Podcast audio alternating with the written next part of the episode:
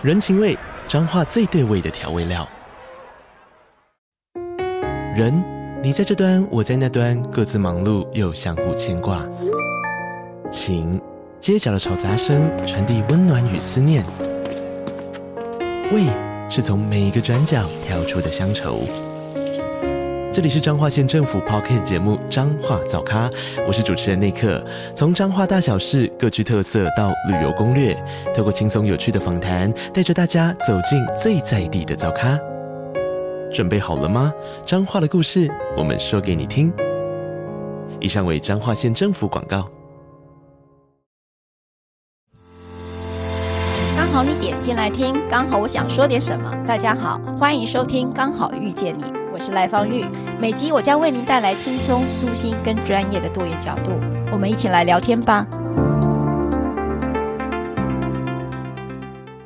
呃，各位大家好，我是赖佩霞，很荣幸今天可以受邀来参加这个活动，真的很开心。虽然呃椅子比人多，但是这样来的人是更珍贵哈。谢谢赖老师哈，然后还有谢谢伙伴，谢谢各位啊。对哦，椅子比人多哎，这也是好事啊，所以有很多来旁听的，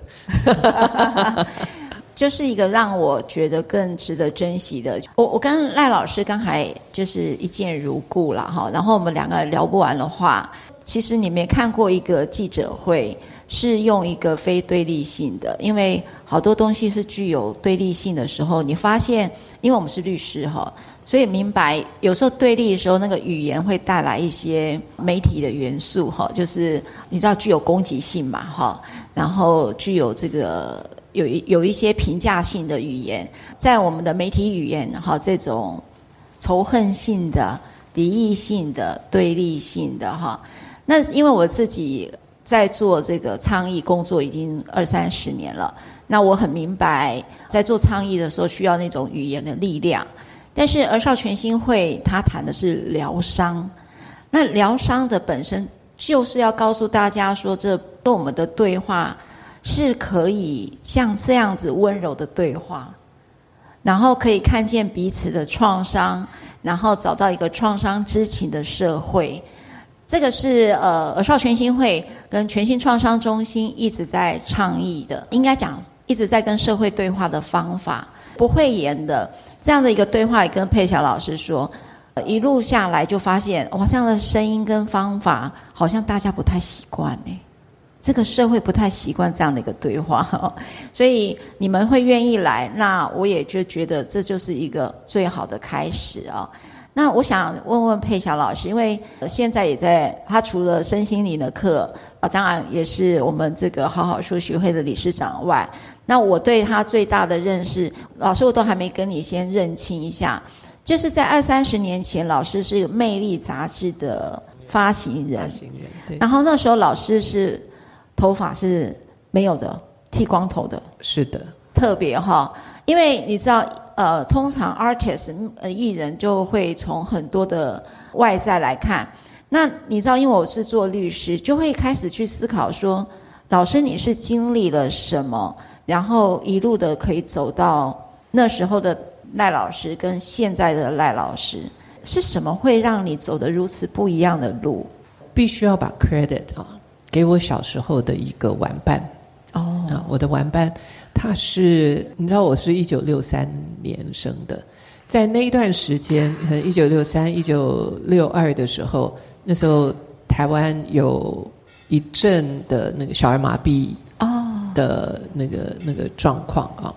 那我这个玩伴就是一个小儿麻痹患者，那我从小就跟着他，就就是背他到处玩呐，啊，到处到处走。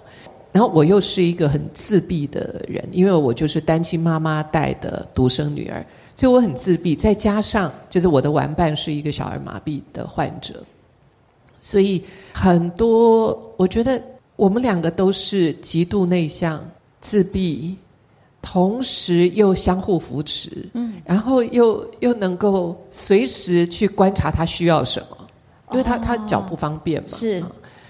那那个恻隐之心，我觉得在我很小的时候，那时候因为他是我们的房东的儿子，我们就一起玩在一块。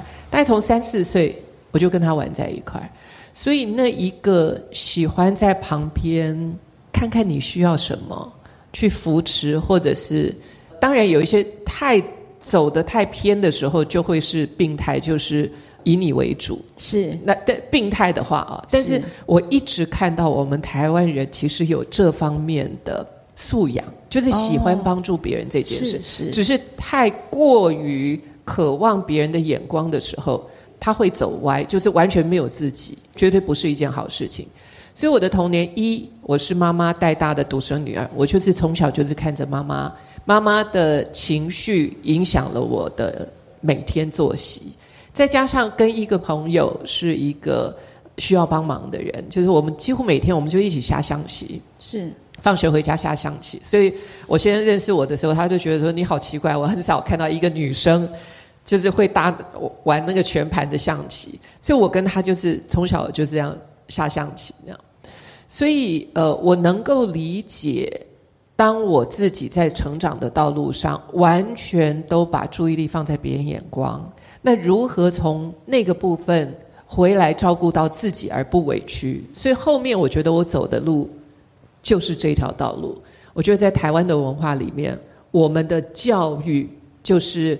你要为别人着想，你要站在别人的角度上，你不能够太自私。这个是在我们的文化里面，嗯，尤其是对于女性，yes。那很多的人就是说，呃，我不要那样子，我要开始做自己。我觉得那只是个过程，哦，因为到最后，我还是回到我喜欢服务别人。对。然而，最大的不同是我没有委屈我自己，是因为我要去服务别人的时候，我会先侦测，打开我自己的感官，说赖佩霞今天可不可以？如果今天赖佩霞没有办法的话，我如何用好好说话的方式，让你可以同理我、理解我，而且你还是跟我在同一条船上，我们还是同盟，只是现在我没有办法服务你，并不表示。冲着你来的，嗯啊，所以这些说话的方式跟习惯，我觉得我们没有养成。那很多人都还停留在前面那个，我只为了我的先生，我为了我的孩子，我为了我的公婆，我为了我的爸妈，我为了我的兄弟姐妹，然后还卡在那里。因为有另外的一个思维，就是回过头来好好整理自己、照顾自己的这条路需要去做。那通常这条路没有人在鼓励他。因为我刚刚讲的那些，都希望我来服务你们嘛，对，对不对？因为你们也过得很辛苦，所以最好有一个人是跟你同盟，不要有自己嘛。所以你要别人来帮助你自己站起来，这一件事情，我觉得有很多时候是妄想，因为基本上那群人自己可能也没有这个能力，而且他也都会觉得是在为我好，那为了群体好，为了公司好，为了家族好，所以我们个人就不见了，所以。自我成长这件事情是自己的事，你一定要看重自己。所谓你知道，大概也是在二三十年前的时候，我们开始听到怎么爱自己。我还记得那时候有很多人就讲什么爱自己，你这样太自私了。对，其实更深一点来说，就是我开始要把一些心思放在好好疗愈我自己。这个时候还有空间打开眼睛来看看。我自己的童年创伤，因为如果没有这个过程，没有支持，那像我们这样的团体，像我们这样的团体，或者是我的学会，或者是我在教的课程，其实我们都是在给一个场域，就是允许你、邀请你回过头来看看你自己，因为你才是最珍贵的。当你看到你自己的珍贵，当你看到你自己的力量的时候，你就不会在意说，你看我给你那么多，你给我这么少，不会，因为你自己已经是源源不断，你有很多。的能量跟爱跟关怀要涌现的时候，你只会谢谢那些愿意分享你的爱的人。所以这整个过程讲起来短短的几分钟了，但是这是一辈子的事。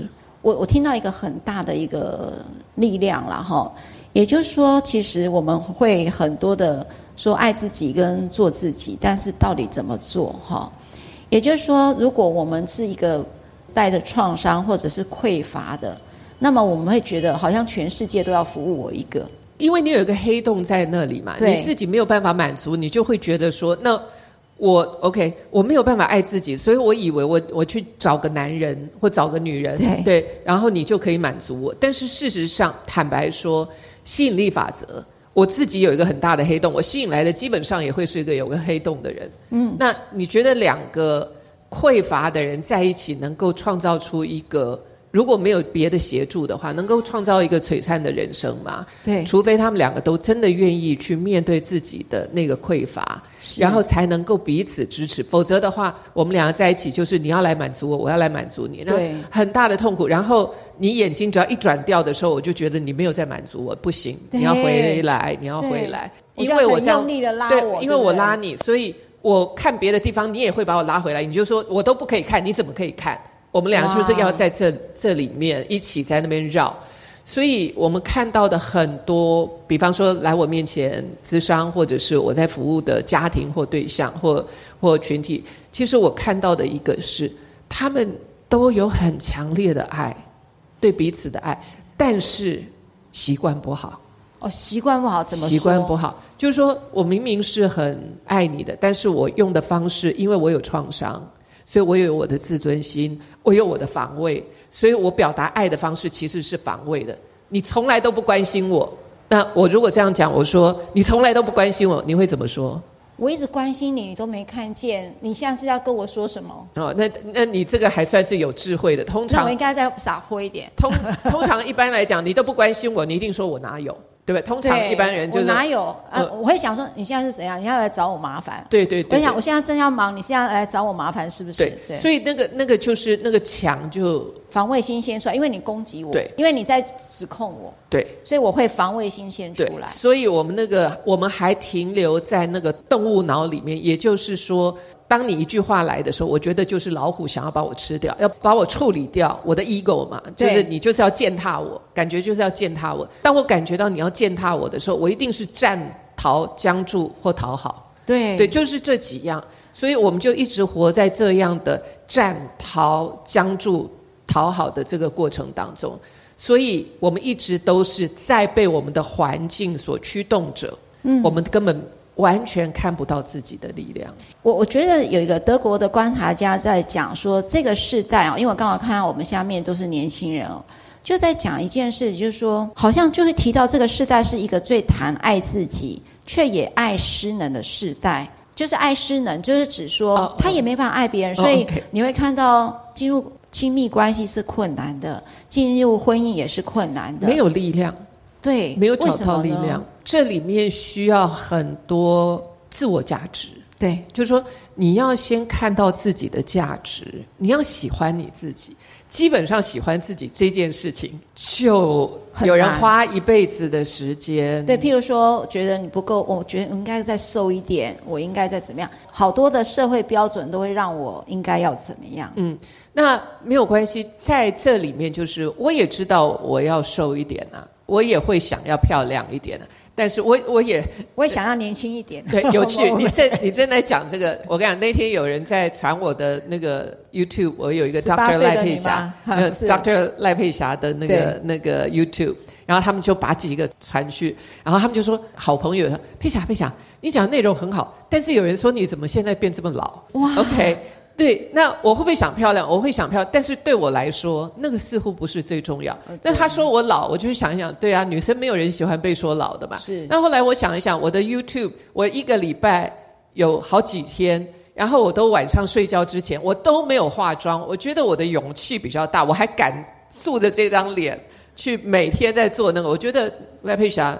老 OK 啊，老也没什么不好啊，所以它不会变成是我一个打击。为什么？因为我真的没有，目前我先讲，目前我也没有想要去花时间去弄那些。我我没有讲说那个不好，只是我赖佩霞，我觉得我现在不需要。哪一天我需要，我也许会去。但是最起码现在我知道我是有选择，我不是。我不是受害者，我不是说我都没有钱去做脸把自己，我没有那种心态。我很清楚说，现在这样的赖佩霞，which is OK，嗯，对我来说是 OK 的。我老公不嫌弃，我的孩子不嫌弃，我的工作团队的人跟我在一起很快乐。相较于脸看起来老这件事情，我觉得这件事情好处理。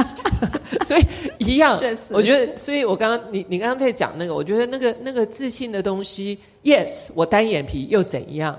Yes，、oh, 我鼻子它又怎样？我懂了。那但是这个你要自己要要，我们都会面面临到，尤其你一天到晚在录影，我知道，当你平 平常都自己照镜子，觉得自己很漂亮，一进去那个化妆间里面就看到，哇，怎么大家脸都那么平，只有我皱纹很多，所以对对对 对，我完全可以理解啊。你知道那压力很大，你知道吗？压力很大，但是，嗯，你当你知道。你真正你在意的是什么的时候，而且你相信你在做的事情，那一个人的一天本来就有限嘛。我如果花个呃三四个小时去做脸、去弄头发，我可能就没有办法看那么多的 case。对，对。所以在我的相较之下，我觉得我做那个，I'm OK，我喜欢。但是哪一天当我也觉得我想要去了，那对我来说一点都不难。对，老师，你知道哈？刚才那个全新会在提到童年逆境 SES 哦，有提到第一最第一名是情感虐待，第二名是情感忽视。那我觉得是不是就跟老师所讲的说，我们一直被否定这件事情，不被爱自己，不被允许爱自己。或者是做完整的自己这件事情，是情感虐待一种很重要的一件。OK，呃，sign。方对，方宇，我要跟你说，对，我觉得我们必须要承认，我们真的很幸运。对，我们在台湾，我们能够坐在这里在聊这件事情，很多的人连这个屋顶在哪里。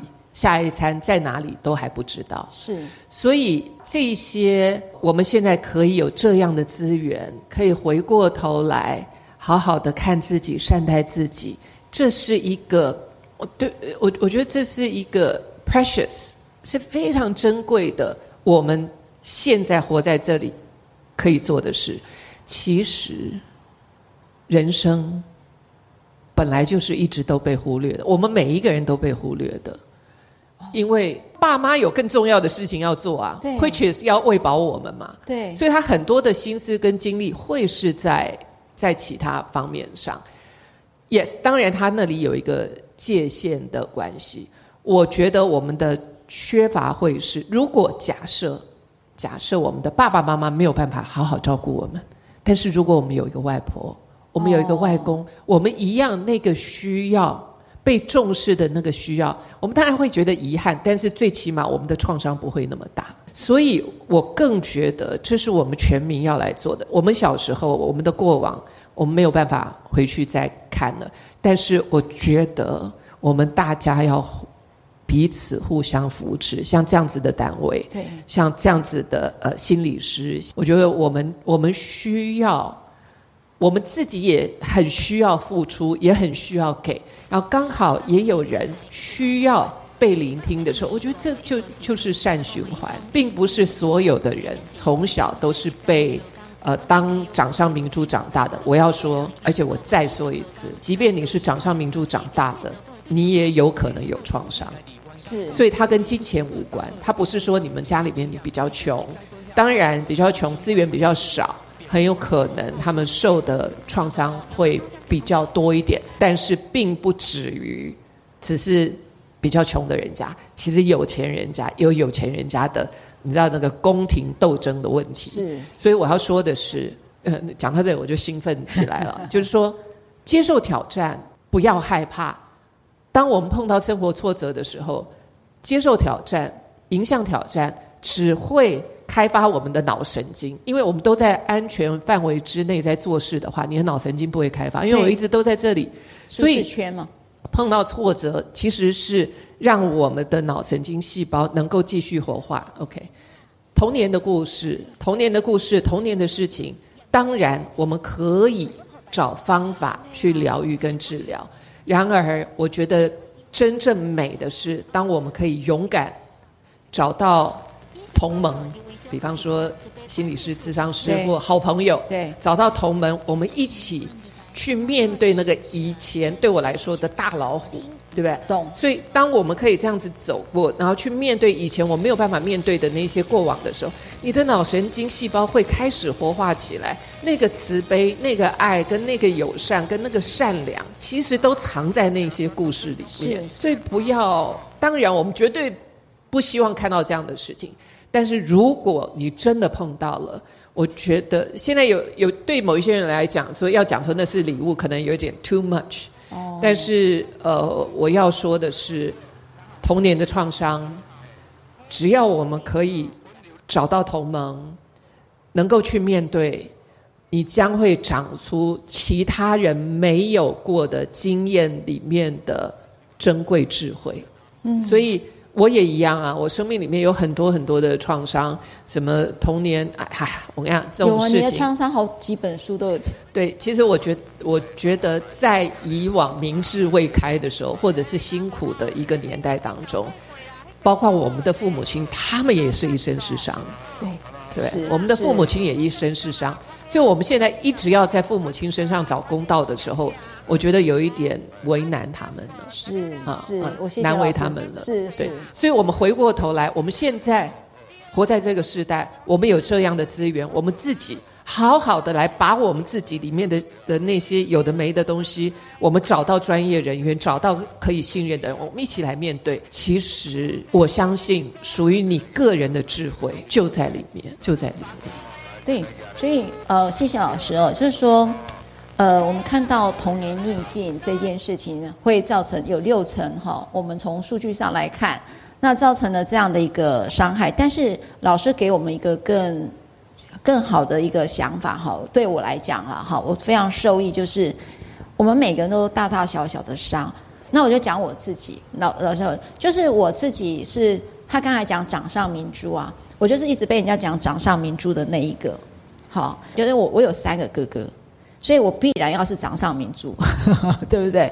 可是我活的年代是一个男尊女卑的世代，哈，就是你只会看到三个哥哥有很多父母亲给的资源，包括家教啦，包括呃每天的便当啦，我 always 是没有的。是哦，就是那个家教教的就只有哥哥，绝对没有我。然后我就有个好大的失落感，因为别人讲，哎呀，你爸妈一定最疼你。我想说。不是啊，但是你又不能讲，对吧？孝道这件事情，不能去说自己的父母这个事情是我们那个年代被教导的。我也不想要去伤害我自己的父母嘛。但是，可是我一直很不舒服，一直压抑，一直压抑。所以我那时候跟老师是一样，都是有点像自闭。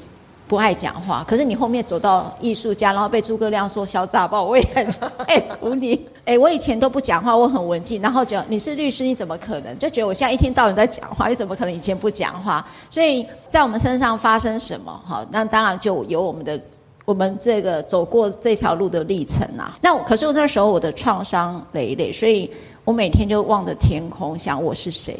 我为什么在这里？我只以为我父母这样的对待是很合理的，我不会去觉得以为他这样是不对。然后每次在看电视的时候，我妈妈都会叫我去端饭跟汤给给我哥哥吃。我想说，为什么我们都在看电视，是我要端汤啊？你你会一直感受到很大的差异性，然后就很难受，然后一直到，所以我后来就自己很努力的念书，用奖学金然后念书，然后我妈妈在讲。女女生念那么多书干嘛？当个工人就好，嫁个老公就好。好，我我们那个年代啦，老老师我们同个年代，我们同一个年代啊，你看起来年轻很多呢。没有，但我们很相像。对啊，我们就是这样。因为我妈妈农家，然后我爸爸是工人嘛。哈，那农人更是农家更是农家是因为我妈妈是童童养媳，她是童养媳，所以呃，她就很清楚的这样。所以包括后来进了学校，然后又看到老师总是对那些已经。很不需要你的学生特别关爱，他就会学钢琴，我也想学钢琴啊，但是我我没有机会嘛，哈。然后就觉得说，老师你怎么老是特别疼爱，已经是班长，已经是有这么多呃家世背景好的人，反而我们这种就听不懂乡音啊，因为我们那时候老师都讲的都是一口的乡音，我根本听不懂。好，那其实我的童年是真的就是情绪对我来讲是 abuse 啦，哈，因为。被差别对待，觉得自己不够好，就是我很大的创伤。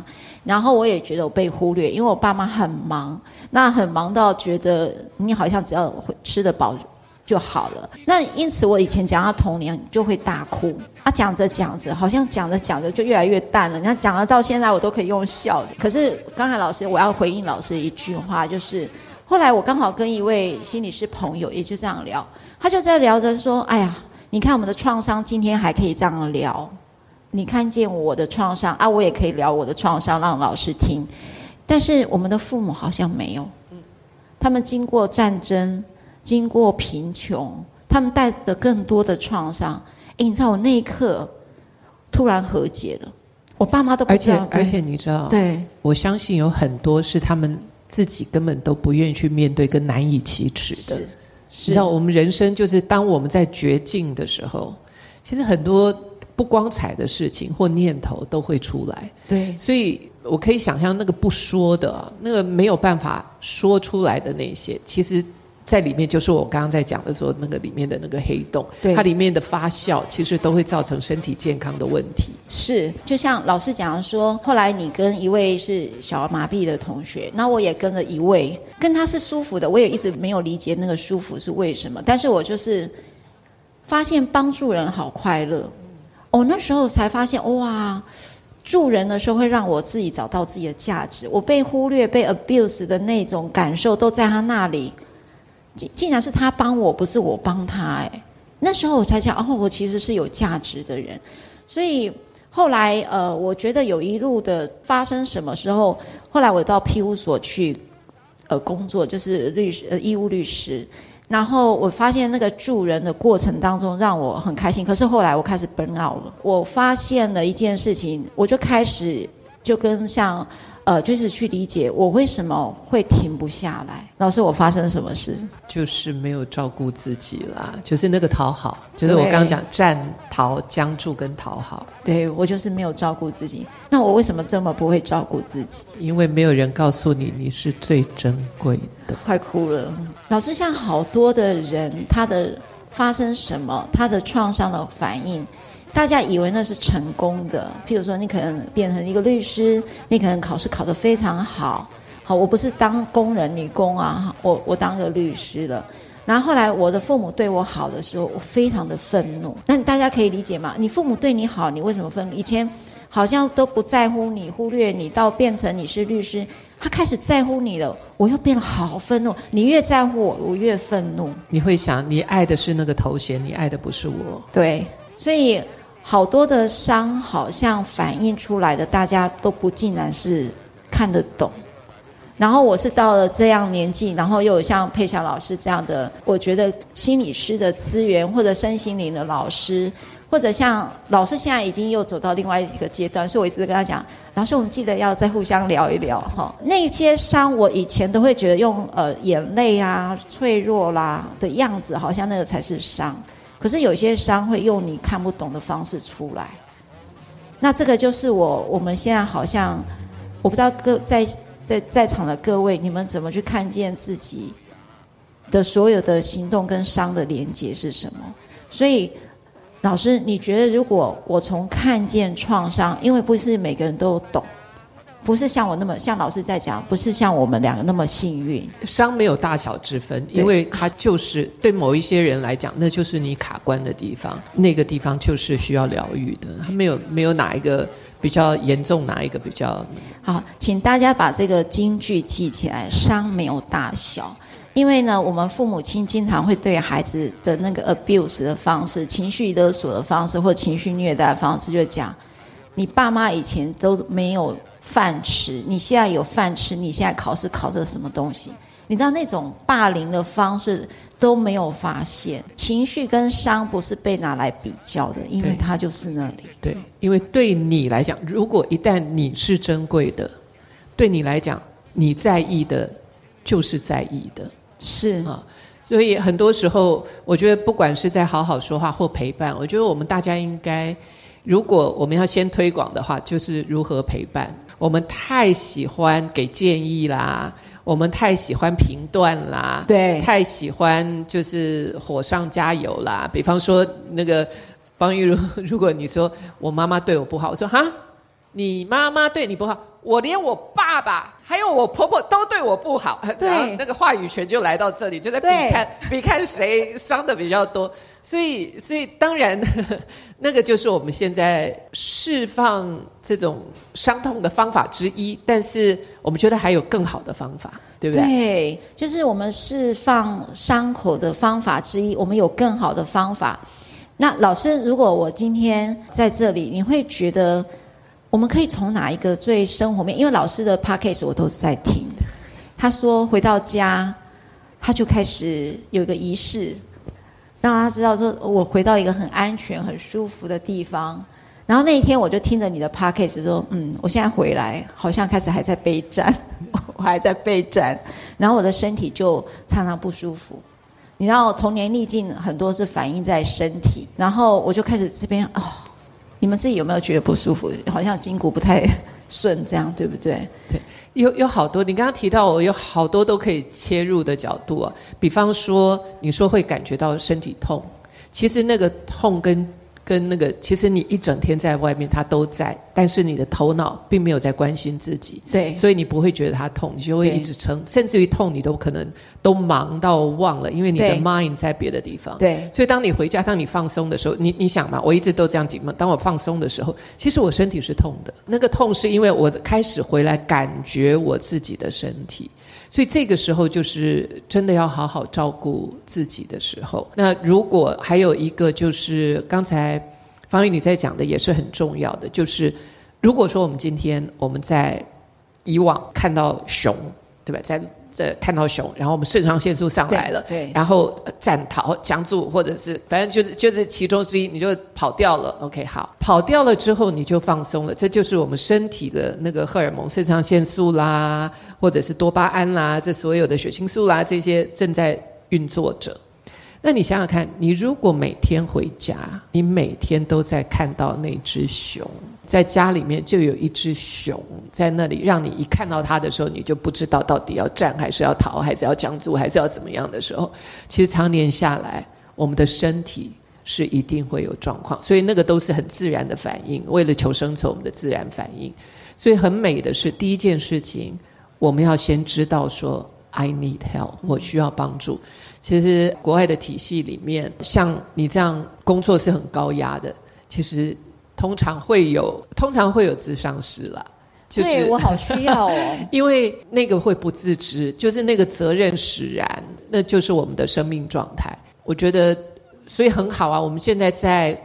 推广这样的事情，就让大家知道，就是说我们的社会有很多很好的资源，像这样子的基金会啊、协会啦，甚至于我们的这个鉴宝啊什么，我觉得这方面都是我们可以用的资源。但是你自己要知道你需要帮助，因为别人告诉你，你会觉得他烦。别人跟你讲，我记得我常常在讲这个故事，有点像笑话。以前我先生，因为我先生就是那种 A type，就是做事情很认真，因为他是早读，所以他就是要很努力、很用功、很努力，然后做事情都很认真的。然后他也很优秀。我还记得以前我们刚认识不久的时候，我就要跟他讲说：“你放松一点啊。”他生气耶。你可以想象，就像妈妈对你好，你会生气啊。她很生气，她说：“要不是我这么努力、这么认真的话，那你说我能怎么样啊？好吧，那你就 那就麻烦你继续紧绷好了。”你不是觉得他他希望人家可以体恤，他希望人家可以帮助，但是当你跟他讲，就说你可以放松一点的时候，他却是生气的，因为那好像对他来讲有点否决掉他贡献的方法。懂，你知道懂懂。老师，我讲一个，我昨天接到许常德的电话，他说，我就叫你不要干律师，你知道哦，他这样讲，我又生气了，我又不能对他生气，又因为是朋友。我觉得那是一个否，因为你要的不是这句话了，这样讲好了，啊、你要对，你要的不是那一句话，你可能只是想要说一说你在这个情境里面你的压力，然后他却告诉他却想要帮你解决问题。对，他说你不要干律师就好。那就是配像你的先生，我说你叫我放松，我也想放松啊啊！我现在就是在工作中啊。嗯，那如果说我我跟我先生假设他如果是一个听直播，你要看对，如果他 如果我先生是一个没有那个创伤的人，我如果跟他讲讲像现在了，我跟他讲就是说，哎，放松一些，他可能会讲说，好啊，那你来帮我按摩一下，那我就帮他按摩啊。对，这就是生活情绪嘛。哦，同意。所以为什么那个不同？那个差异就是他其实。他有他自己的创伤，对，他那个创伤在他的身体系统里面，脑神经系统里面，所以我说的那一句话的方式没有恶意，但是他听起来，这就是为什么有创伤的人，他有些时候交朋友是困难的，他到一个新的环境，即便别人对他是善意的，他都会解读那个可能是对他有伤害的，对，会觉得是攻击或否定。那这些都是来自于我们的成长经验。对，那因为我先生以前他在，而且他也讲他他在美国很长的一段时间，我们也知道老外，你一个老中在那里要，他其实很多时候是必须要备战的，对对，那是真的都备战，整个生活上都要备战。对，不管是家庭啦、工作，都是在那个情况之下。所以，即便我是在讲一个。我觉得很很善意的话，他会生气，因为他的解读会觉得你你是在否定我。那现在的他就不会啦，现在他就知道，因为我们有这份信任，他知道我对攻击他一点兴趣都没有。所以以前他如果有解读的话，我我就会觉得，你觉得我为什么要攻击你？你可不可以讲给我听听看我的意图为什么？因为我搞不清楚，你可不可以说说看？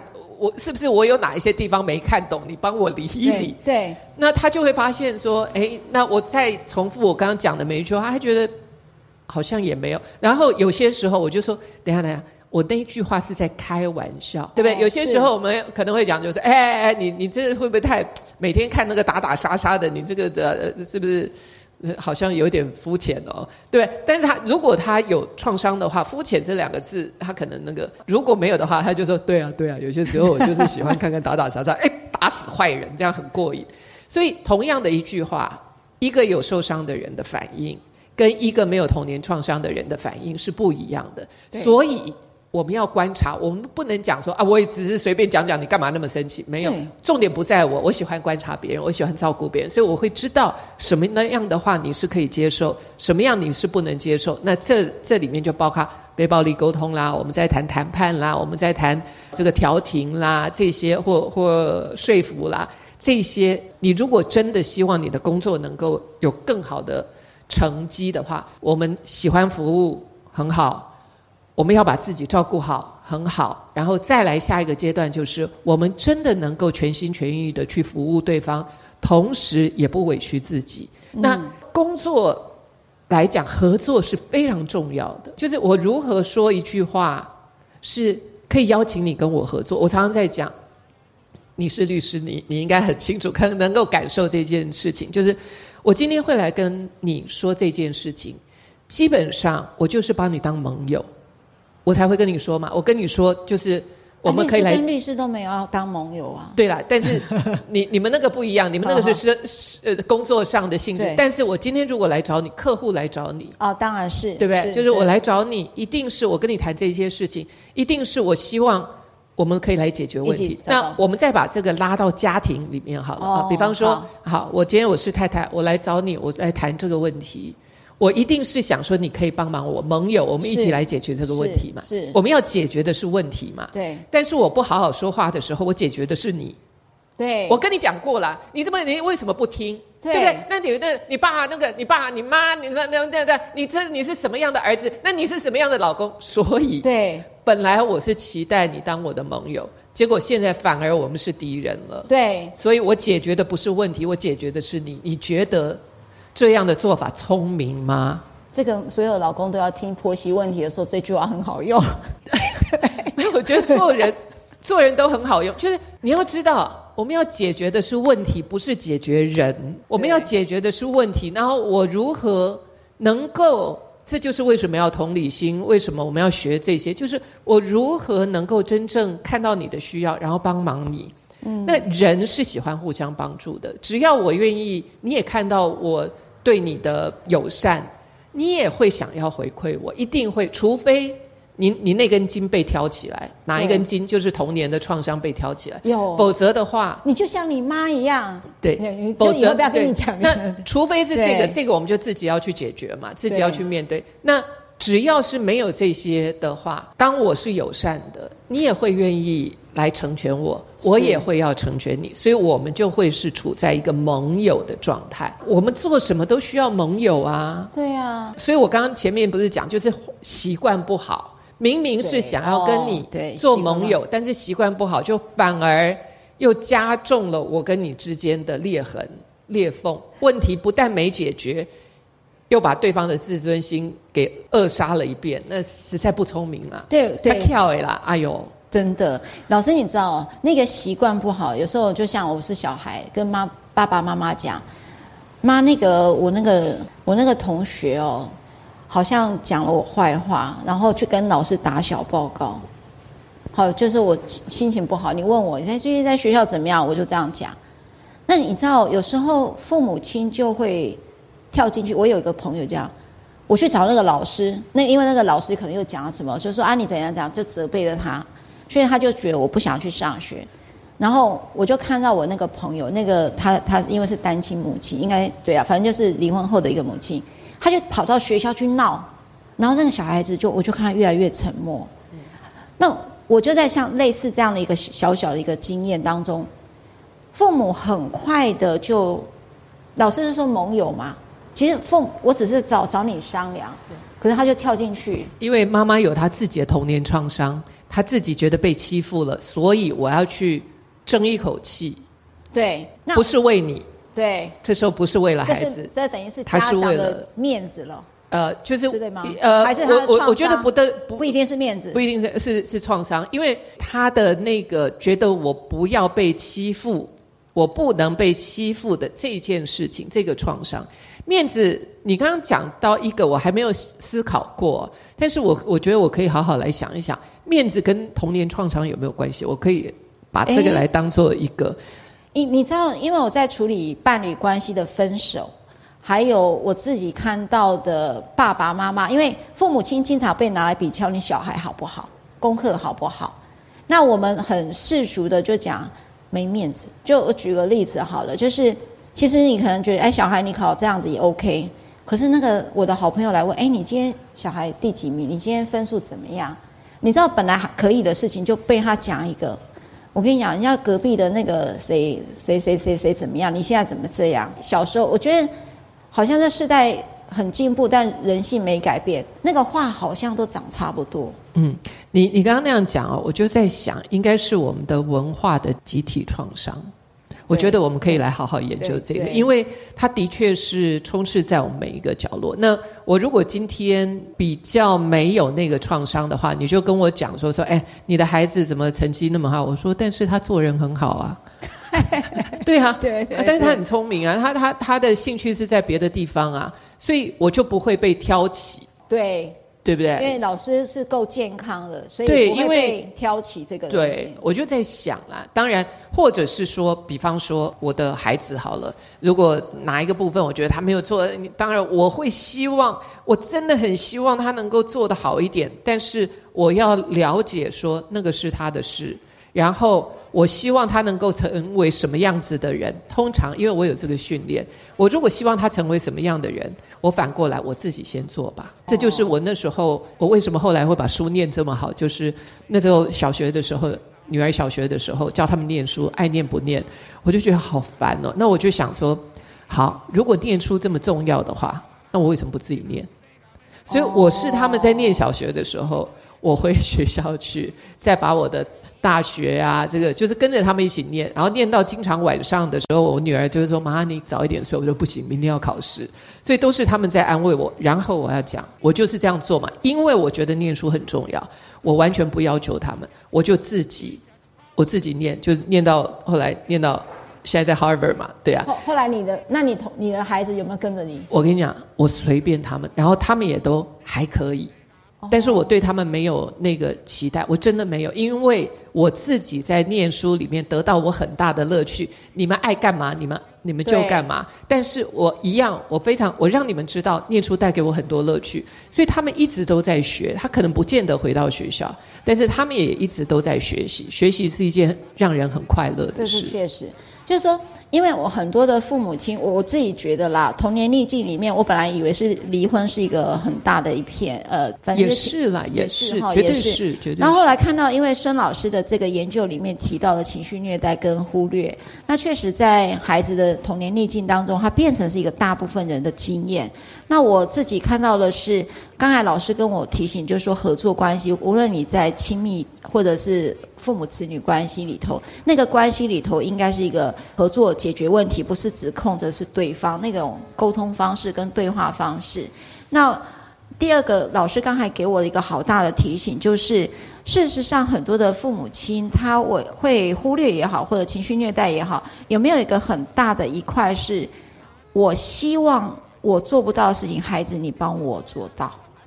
我觉得都有哎，对，我觉得我我们对孩子对都有这样的投射，对。然后看到孩子的那个样子，也是希望自己不要的样子，所以就挑起了那个童年自己的创伤跟匮乏，全部丢到孩子身上，所以他会联动出一个不是父母关系，就是两个孩子在那边吵架哦。因为对，OK，我我还记得我有一个学员，他说他上了完我的课，他跟他。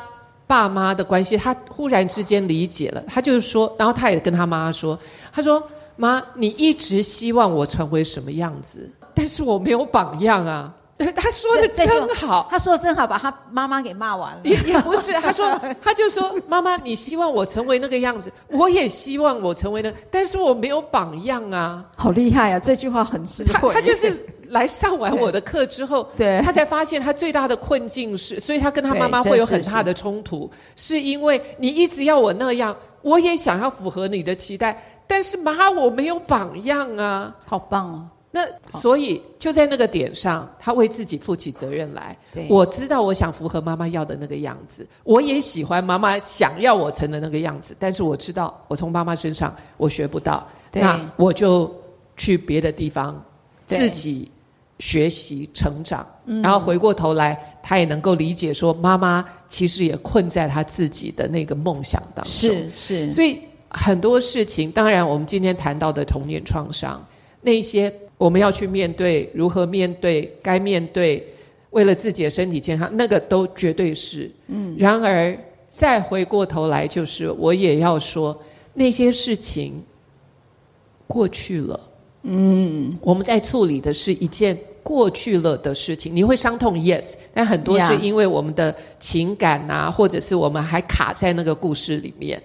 一旦我们愿意去面对它的时候，你就会真的看到那个从我们的身体系统里面，它真的就是在我们的脑神经系统里面，慢慢慢慢的就会退价。是，慢慢退价了之后，你就有空间可以让新的意识、新的声音可以进来。否则的话，在那里你永远都会带着一个不甘愿，跟你讲任何说你要去服务别人，但那我呢，就是那个不甘愿永远在那里，所以我们要回过头来，好好的去把那个不不甘愿的自己，好好的重新秀秀他。可能别人没有办法秀秀我们，那我们也够大了，我们可以来秀秀自己。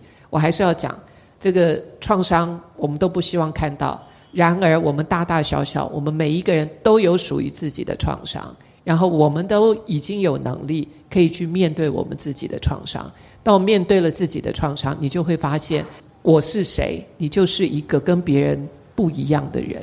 哇，谢谢老师哦！看见创伤，然后面对创伤，也接纳创伤，然后在。未来的日子里面，带着他们前行。嗯，然后，因为我们长大了，我们可以试着用大人来秀秀自己创伤的过去，那就是智慧啊！那就是智慧，那就是我们成长最可贵、最开心的一件事了。如果你喜欢我分享的内容，欢迎订阅。想请我喝杯咖啡，欢迎打赏。我们会全数捐给二少全新会。如果你想要更了解二少全新会，在每集详细内容都会有介绍。大家下次刚好遇见时，我们再来聊天喽，拜拜。